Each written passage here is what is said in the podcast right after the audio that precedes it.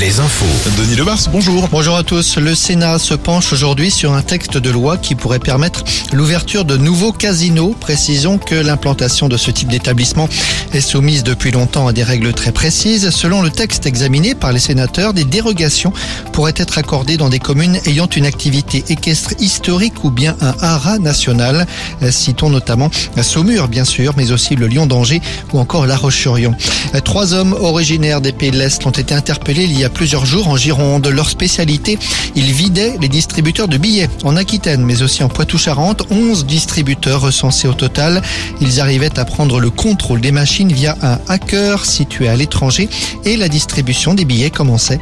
Les trois hommes âgés de 26 à 31 ans ont été placés en détention provisoire. Elisabeth Borne reçoit les syndicats cette semaine. La première ministre va entendre aujourd'hui et demain les représentants des cinq syndicats de salariés, FO et CFDT aujourd'hui et les trois autres demain.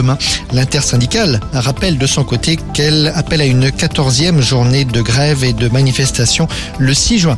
Le basket, dernier match de la saison régulière, ce soir en Betclic Elite, Cholet et Le Mans, on le sait, sont d'ores et déjà qualifiés pour la phase finale du championnat. Quels seront leurs prochains adversaires? Réponse ce soir à l'issue de cette ultime journée. Cholet joue à Pau et Le Mans accueille Nanterre. En foot, qui du Milan AC ou de l'Inter de Milan jouera la finale de la Ligue des Champions? On connaîtra le nom du premier qualifié ce soir à l'issue de la euh, demi-finale retour.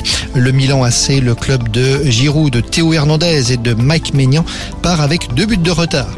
Et puis l'événement ciné aujourd'hui, c'est bien sûr l'ouverture du festival de Cannes ce soir avec une pluie de stars annoncée pour cette 76e édition, à commencer par Johnny Depp ce soir pour la présentation hors concours du film Jeanne Dubarry, un film qui d'ailleurs sort dans les salles cette semaine. Bonne journée à tous.